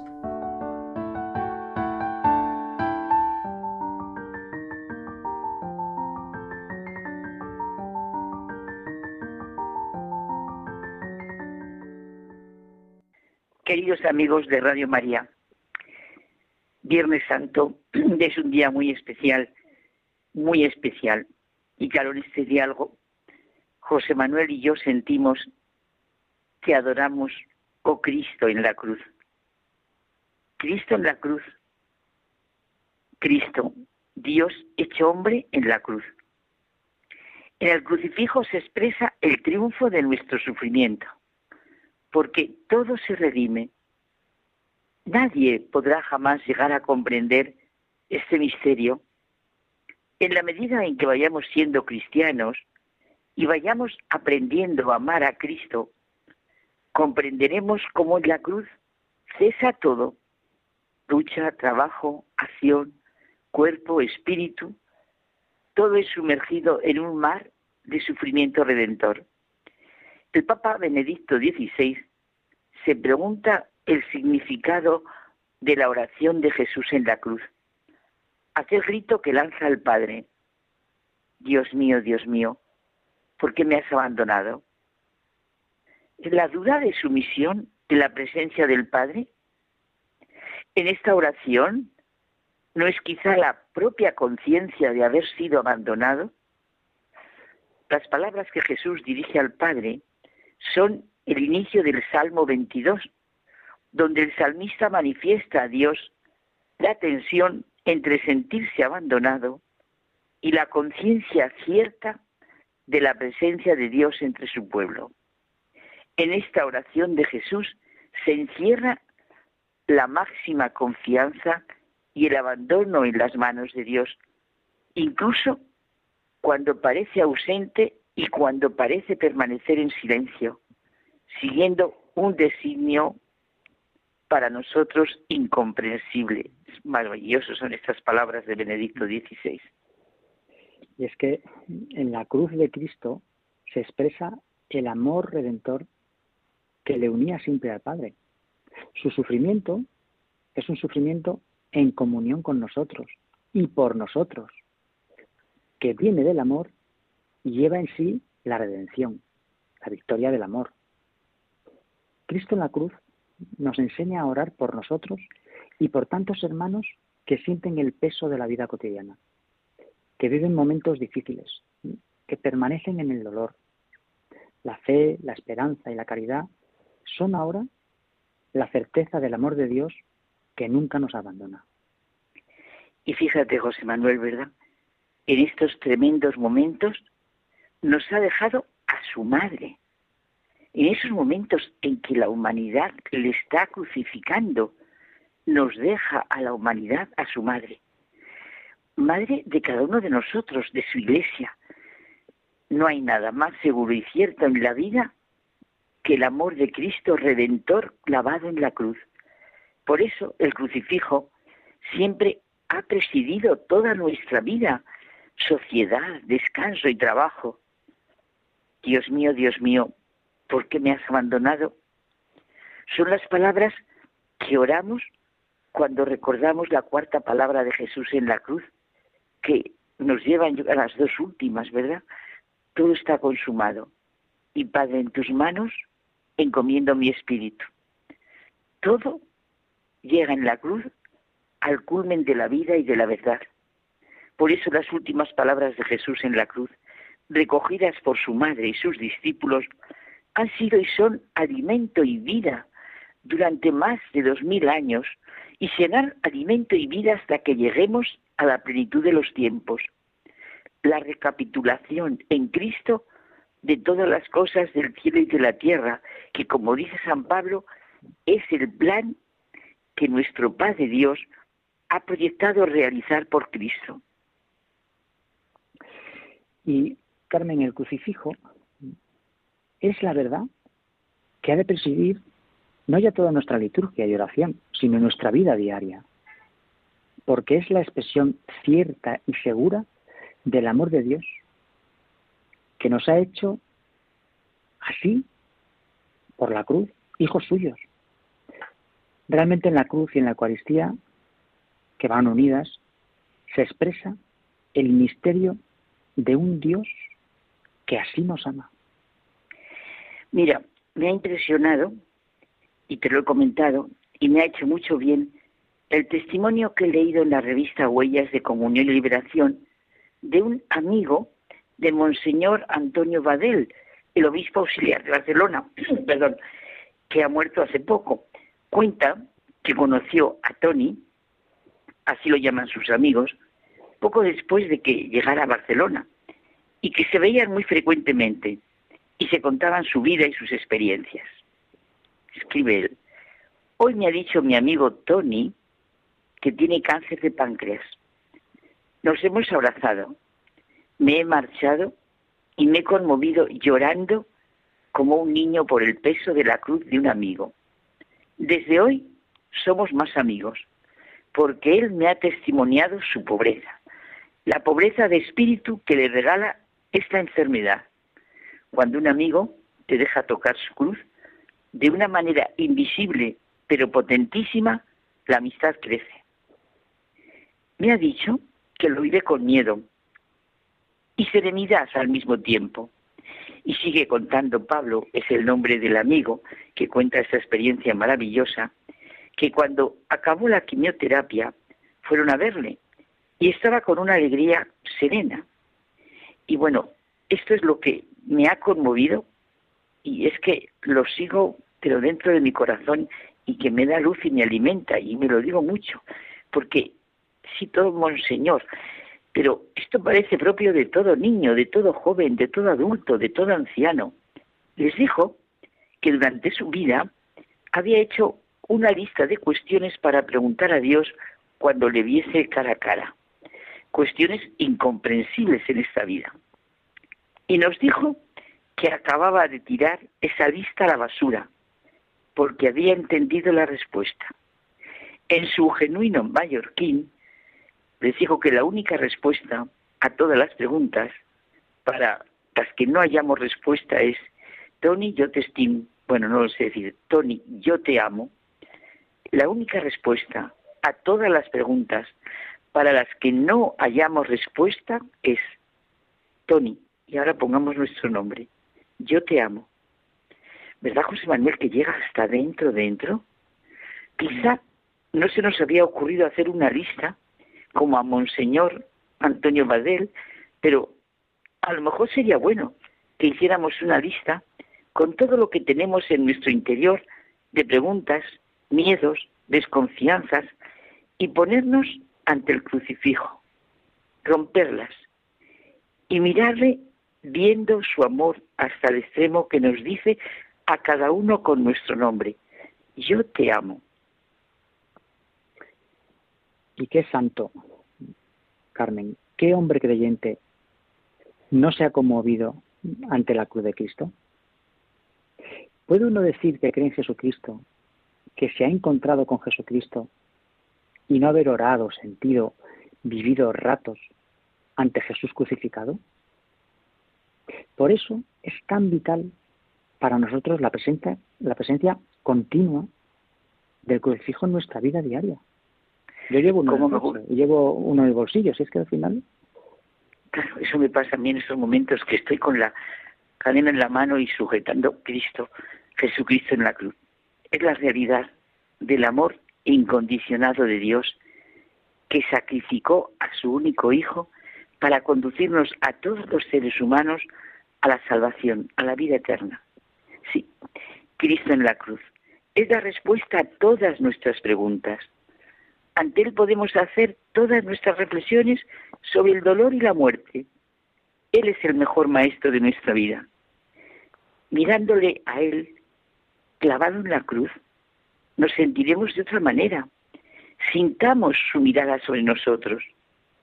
Al mirar a Cristo en la cruz, nos ha dicho el Papa Francisco, dándonos su vida, nos obliga a reconocerlo también en quienes hoy, como Él, padecen sus propias cruces, una exigencia de solidaridad a la que nos urge a responder. Él por amor, entrando en el abismo del dolor y del sufrimiento, nos redime y nos salva dando sentido a nuestras aflicciones y tribulaciones. Pondremos ante Jesús crucificado a todos los crucificados de hoy, hermanos y hermanas, víctimas inocentes del sufrimiento y la maldad del mundo. Solo Él puede consolarlos y darles amor.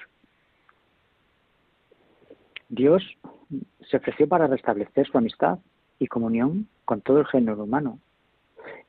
Y desde luego, ya que vamos terminando, no podemos acabar nuestro diálogo sin tener en cuenta a un santo eh, por el que ya sabes que yo tengo una especial devoción, que es el Padre Pío. Y que me lo has contagiado. Eh, sí, y que él, es verdad, que ah, tenía, tenía todos los estigmas eh, y, era un, crucificado en vida, un crucificado en vida. Podemos decir ¿no? que Jesús eligió la cruz como su estandarte. Y por eso quiere que todos sus discípulos los sigan en el camino del Calvario. Solo siguiendo este camino se llega a la salvación. Es que el Padre Pío, que me lo has comunicado, tú sabes que todas las mañanas yo hago mi oración, la novena de la confianza, bueno, novena, todos los días rezo pidiendo esa gracia y es, bueno, una maravilla. Y precisamente la Santa Sede le definía al Padre Así de cara a su beatificación, al igual que el apóstol Pablo puso la cumbre de su vida y de su apostolado la cruz de su Señor como su fuerza, su sabiduría y su gloria lo hizo él. Inflamado de amor hacia Jesucristo, el Padre Pío se conformó a él por medio de la inmolación de sí mismo por la salvación del mundo. Es precioso en su beatificación. Y él decía, tú me lo has contagiado, la sociedad de hoy no reza, por eso se está desmoronando y nos sigue diciendo que la oración es la mejor arma que poseemos, la llave que abre el corazón de Dios. Caminar junto a Cristo como discípulos nos lleva a compartir su suerte en la cruz, pero siempre con la esperanza y la certeza de participar también de esa resurrección con que Él venció a la muerte y nos regaló una vida nueva. Pues aquí aquí vamos a, dejar este Viernes Santo ¿no? con, con, con, esta frase ¿no? de te adoramos, oh Cristo, porque tu Santa Cruz redimiste al mundo. Y gracias, José Manuel, por lo que, todo lo que me has comunicado con el Padre Pío. Me habéis comunicado todos vosotros por las veces que habéis ido. Buenas noches. Buenas noches.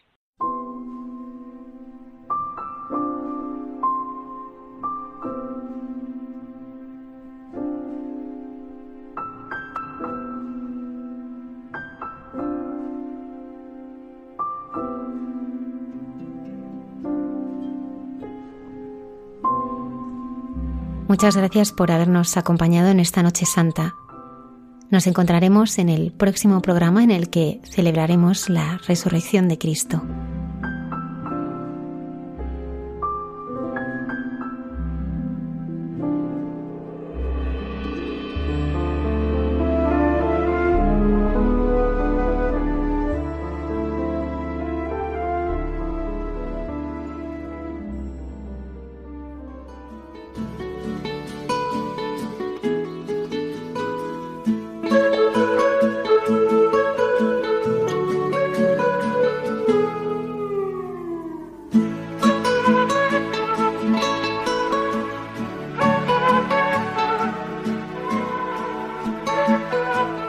Y así finaliza en Radio María. Hay mucha gente buena. Un programa dirigido por Almudena Delgado.